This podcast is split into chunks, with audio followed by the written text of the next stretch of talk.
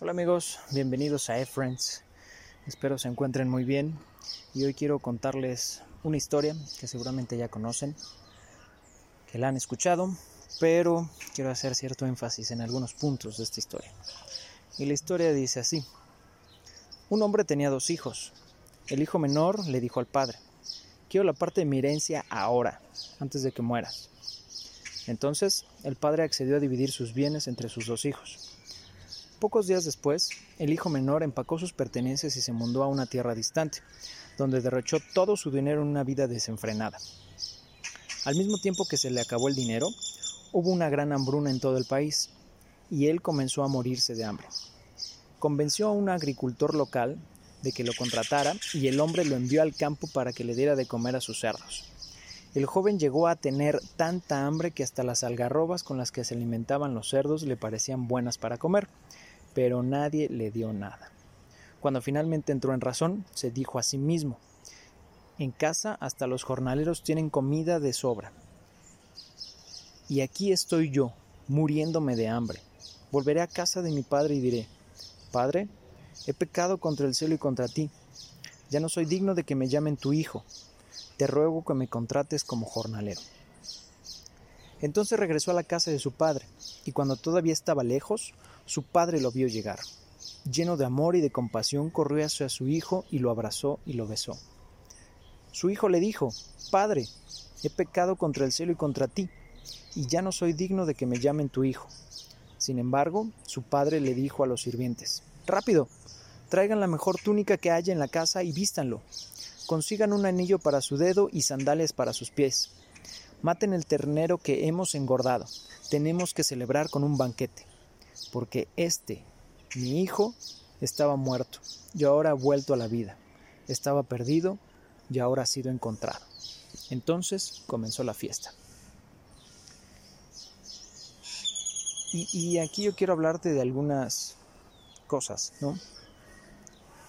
la primera que salta a la vista es el, amor que tiene el padre hacia su hijo, ¿no? ¿Por qué? Porque dice que aún después de que el hijo le pidió la herencia en vida, de que se fue lejos y la fue a, dice, ¿no? a derrochar en una vida desenfrenada, ¿no? Tú decides qué tan desenfrenado es eso.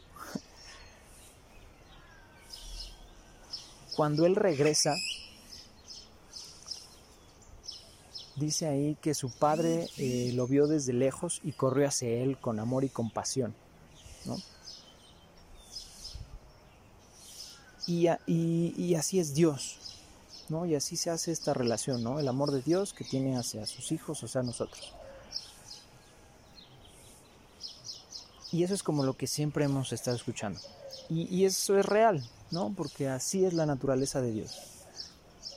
Dios es amor, y así como en la naturaleza está que un árbol de manzanas, solo de manzanas, ¿no? O sea, un árbol de manzanas no te puede dar peras o higos o aceitunas o lo que sea. ¿Por qué? Porque en su naturaleza está solamente dar manzanas. Así es Dios, ¿no? En su naturaleza es, es, es que haya amor, es amor. Entonces Él siempre va a estar dando amor a todos, no importando qué tan lejos te haya sido como en la historia que, acabamos de ver. Siempre que tú regreses y Él siempre te va a estar buscando o esperando. Porque mismo dice, ¿no? En la, en la historia. O sea, ¿tú cómo crees que el Padre lo vio desde lejos? Ahí no te dice que alguien le avisó, no, ahí dice. Y viéndolo desde lejos, corrió hacia Él. Y eso eh, dice o me indica que él todos los días iba y se paraba en el camino a esperar a su hijo para ver en qué momento él regresaba. Y, Dios siempre está igual con nosotros, ¿no? Viendo y esperando el momento en el cual nosotros decidamos regresar. Y, y Él estará ahí, ¿no? Con los brazos abiertos, esperándote. Y hay otra parte, otra parte en la que quiero hacer o, continuar esta, esta historia. Aquí una parte en esta donde dice el joven llegó a tener tanta hambre que hasta las algarrobas con las que alimentaba a los cerdos le parecían buenas para comer, pero nadie le dio nada. Cuando finalmente entró en razón y se dijo a sí mismo, etc. Esa parte de cuando finalmente entró en razón, obviamente te dice que le cayó un 20, pero cuando te cae un 20 y, y analizando un poco esta situación, ¿no? A mí me dice que entró como amor propio. O sea, se dio cuenta de cuán, por decirlo así, bajo había caído, ¿no? De qué tan mal estaba. Y sintió amor propio, o sea, amor por él mismo. Y dijo, o sea, no puede ser que yo siga aquí. Incluso los, los jornaleros de mi casa, en casa de mi papá, eh, pues tienen de comer y yo aquí estoy muriéndome de hambre. Voy a regresar y le voy a decir que, pues, que me dé trabajo como jornalero. ¿Por qué? Porque ya no puedo seguir así. Y esa parte es súper como intensa. ¿Por qué? Si tú recuerdas, hay dos mandamientos ¿no? principales. Que uno es, ama a Dios con todo tu corazón con toda tu fuerza, con todas tus mentes y con todo, ¿no? Y número dos es ama a tu prójimo como a ti mismo. Pero aquí en esta parte yo veo que hay como un candado. Y eh, ahorita no me voy a meter mucho en amar al prójimo, sino en la segunda parte que dice ama a tu prójimo como a ti mismo. Pero ¿cómo puedes tú o cómo podrías tú amar a alguien si no te amas a ti? Y eso es lo, que yo veo en esta parábola, en esta historia. Y te voy a leer algo que está en, en 1 Corintios 13, 1 y 2. Dice, si pudiera hablar todos los idiomas del mundo y de los ángeles, pero no amara a los demás, yo solo sería un metal ruidoso o un címbalo que resuena. Si tuviera el don de profecía y entendiera todos los planes secretos de Dios, y contara con todos los conocimientos, y si tuviera una fe que me hiciera capaz de mover montañas, pero no amara a otros, yo no sería nada. Y aquí nos está diciendo que podría yo ser, ¿no? Hacer como un montón de actividades y cosas, pero si no hay amor real o amor verdadero, de nada sirve que yo tenga todas esas habilidades, dones o haga todo eso. Y haciendo un poco ahí como el, la reflexión o juego de palabras, ¿no? Si Dios es amor y primero tienes que amar a Dios.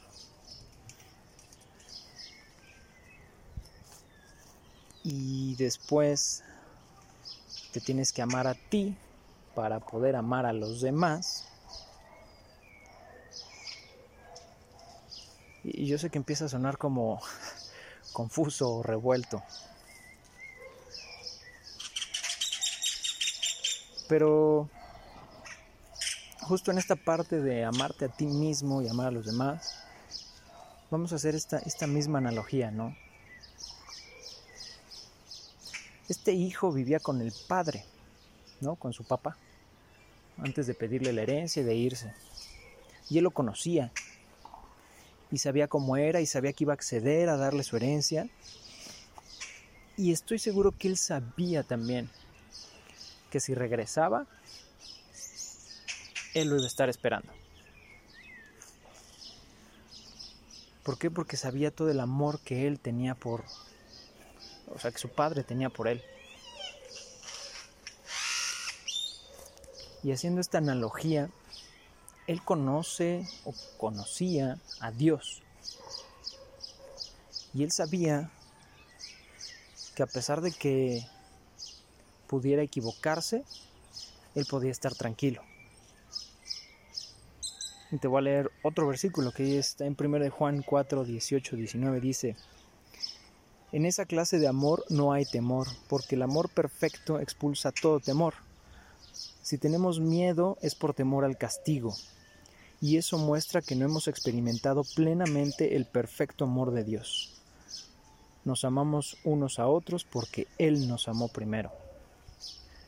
Y entonces aquí es donde hace match. Eso que quiero remarcar. Su hijo sabía que no iba a haber castigo.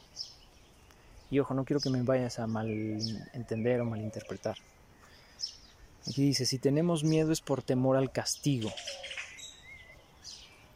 Y esto muestra que no hemos experimentado plenamente el perfecto amor de Dios.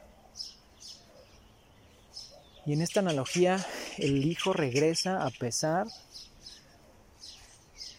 de que se había equivocado y se había ido lejos.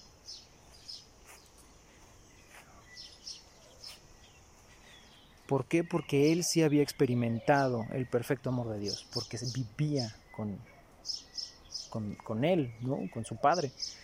Y al conocerlo tan bien, pues él no tenía miedo al castigo. Él no tenía miedo al castigo.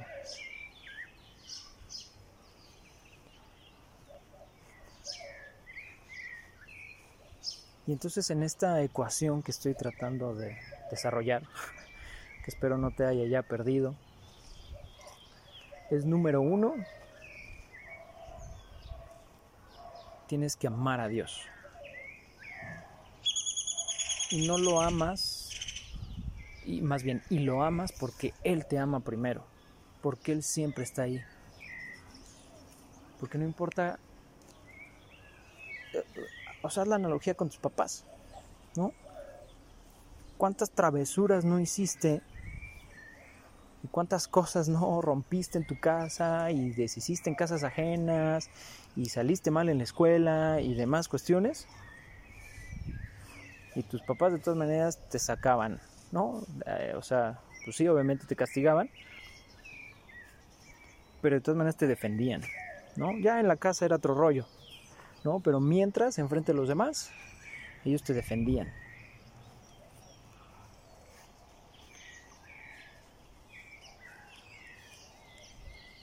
Igual Dios. Dios siempre va a estar ahí para cuidarte y protegerte. Y siguiendo la ecuación, ¿no? Tienes que primero amarte a ti para poder amar a los demás. ¿Tú qué crees que experimentó este hijo cuando regresa después de saber todo lo que hizo y su papá lo recibe, hace una fiesta, eh, le devuelve, por decirlo de alguna forma, el título de hijo, ¿no? O más bien le dice que nunca lo perdió. ¿Tú qué crees que cambió en su corazón? ¿Cómo crees que ahora él trataba a las demás personas? De la misma forma en la que él fue tratado. Hubo este cambio en su corazón. ¿Por qué? Porque conocía a Dios, estaba con él y después se amó a sí mismo para poder ser humilde si quieres verlo así, y regresar a Él. Confesándole que pues, Él solito no pudo, que necesite que depende de Él. Y nosotros tenemos que ser igual, ¿no? Con Dios, saber que dependemos totalmente de Él.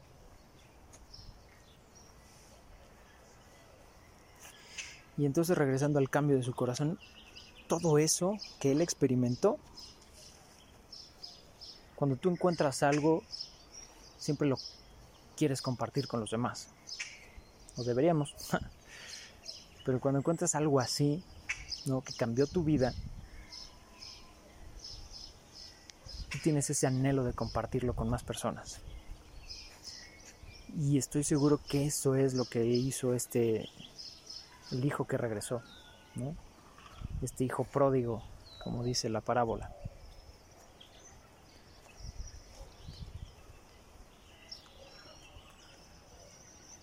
Y ya para, para ir cerrando, en Primera de Corintios 13, del 4 al 7, nos explica cómo es el amor. ¿No? Y cómo, o sea, cómo podríamos eh, definir o caracterizar al amor. Y dice, el amor es sufrido, es benigno, el amor no tiene envidia, el amor no es jactancioso, no se envanece, no hace nada indebido, no busca lo suyo ni se irrita, no guarda rencor, no se goza de la injusticia, mas se goza de la verdad. Todo lo sufre, todo lo cree, todo lo espera, todo lo soporta.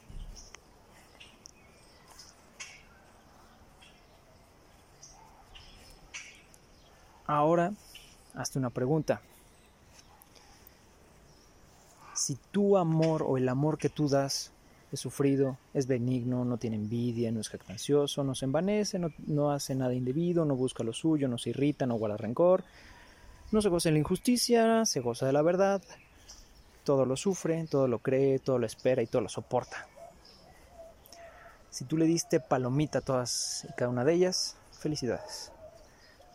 Pero si no, hay mucho que trabajar. mucho. Y eso no es malo. Simplemente hoy ya nos dimos cuenta que si nos falta palomear o ponerle palomita, muchas de esas características nos falta desarrollar amor. ¿Y cómo lo podemos hacer? Regresando a la primera parte de la ecuación, amando a Dios. ¿Y cómo ama a Dios? Conociéndolo, oye, pero yo estoy como el hijo pródigo y me siento alejado y estoy lejos y me, he portado mal y whatever, ¿no? Y con esta segunda historia voy a cerrar. Dice, si un hombre tiene 100 ovejas y una de ellas se pierde, ¿qué hará?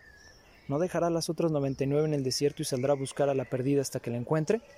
Y cuando la encuentre, la cargará con alegría en sus hombros y la llevará a casa. Cuando llegue, llamará a sus amigos y vecinos y les dirá, alégrense conmigo porque he encontrado a mi oveja perdida.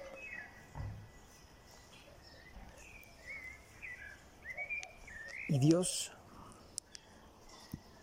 está buscándote desesperadamente. Quiere que tú vuelvas a Él. El problema es que tú no te dejas encontrar. Cada vez que lo ves por ahí paseando y rondando y gritando tu nombre en el desierto, tú te escondes.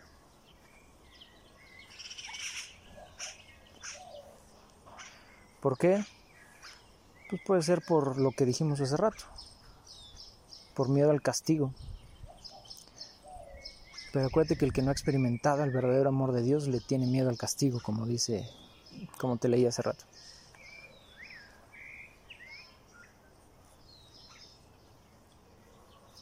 Y Él siempre va a dejar a todas las que ya están en su corral para ir a buscar a una más. Y Él siempre va a querer una oveja más. Y va a querer una oveja más. Y va a querer una oveja más.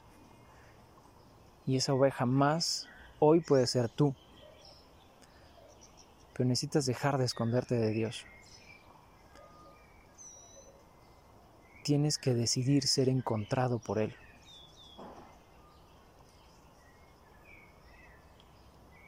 Así que yo te invito a que salgas de tu escondite, vayas y te dejes encontrar por Dios, que te quites esa capa de invisibilidad, por decirlo de alguna forma, que evita que Dios te encuentre. Quítatela. Muéstrate ante Él. Y Él saldrá corriendo con amor y compasión para abrazarte y besarte y decirte que eres su hijo y que te había estado esperando. Amigos, nos vemos o nos oímos la próxima semana hasta que Él nos encuentre.